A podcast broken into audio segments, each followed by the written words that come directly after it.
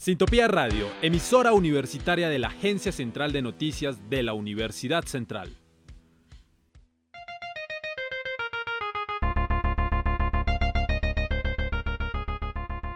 Reciba el fin de semana bien informado. Con Rubik, choque informativo, donde las noticias son más fáciles de entender.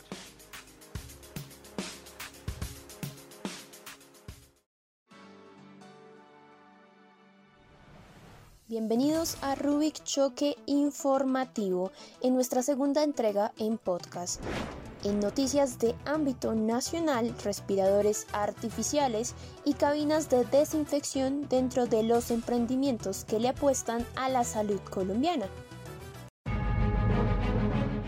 Colombia en su máximo esplendor en ámbito nacional. En solo siete días, la Universidad Nacional de Colombia, sede Manizales, ha logrado desarrollar un respirador artificial de uso doméstico. El prototipo consiste en un compresor que inyecta flujo de aire con una presión de 20 a 30 pulgadas por centímetro cuadrado. Además, el aparato está equipado con un sensor que indica con un pitido cuando la persona está respirando por lo cual también detecta los signos vitales del paciente sonando cuando no hay inhalación. El ventilador fue creado por el investigador Jorge Hernán Estrada, director del Departamento de Ingeniería Eléctrica, Electrónica y Computación de la UNAL el cual explica lo siguiente para Noticias Caracol. Este es un ventilador mecánico para crisis, está basado en los ventiladores mecánicos de anestesia y está diseñado de tal forma que utilicemos los recursos disponibles en el país. Estrada también resalta que un ventilador comercial de uso quirúrgico cuesta alrededor de 80 millones de pesos, mientras que su prototipo no invasivo puede costar tan solo 800 mil pesos. Por otro lado, otra de las iniciativas de emprendimiento, pero en la ciudad de Santa Marta, es del ingeniero industrial Luis Alberto Balaguera el cual decidió fabricar una cabina de desinfección de cuerpo completo para el uso de personal médico, pacientes y población con alto riesgo de contagio. Escuchemos lo que dijo Palaguera para Noticias RCN. No es corrosivo, no irrita la piel, eh, no es nocivo para los seres humanos, es totalmente inocuo y eh, actúa excelentemente en los virus, hongos y bacterias, eliminándolos completamente. El prototipo está siendo implementado por la Clínica Mar Caribe de Santa Marta, dando tranquilidad a quienes ingresan y salen del edificio. Esta cabina diseñada con acetato policarbonato es un sistema de micronebulización de alta presión elaborado en metal, que cuenta con luces ultravioleta y una densidad capaz de cubrir todas las áreas del cuerpo. Su valor oscila entre los 7 y los 10 millones de pesos, según Balaguera, un valor relativamente bajo en comparación con otros equipos americanos que tienen un costo de 20 mil dólares. Este tiene un alcance de desinfección de hasta 360 personas por hora. La humanidad depende del planeta, más no del planeta de la humanidad. Ha llegado Hemisferio Natural. Y ahora, en Hemisferio Natural, los incendios también son protagonistas del peligro en Colombia.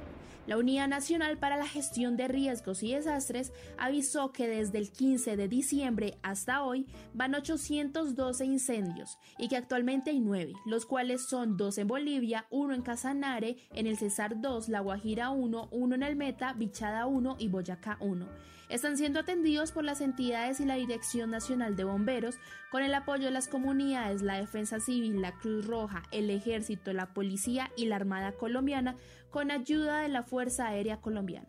La entidad reportó que en un 35% se disminuyeron el número de los incendios vegetación en la primera temporada seca del 2020, a diferencia con los del 2019, y las hectáreas afectadas son 29.309, un 63% menos que las del 2019, que son 79.774 hectáreas.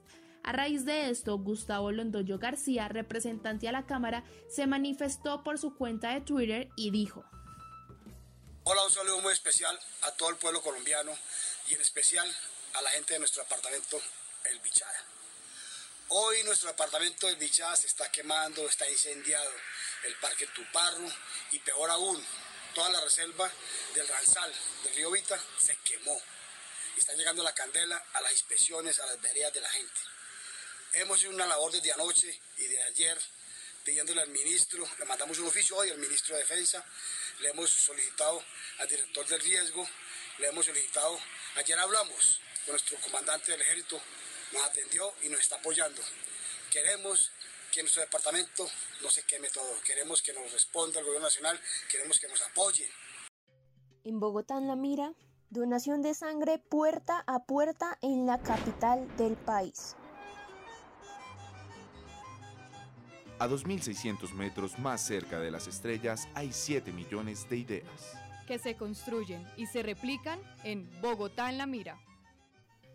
Hoy la ciudad cuenta con 30.000 unidades de sangre por cada mil habitantes, índice que está muy por encima de las cifras a nivel nacional.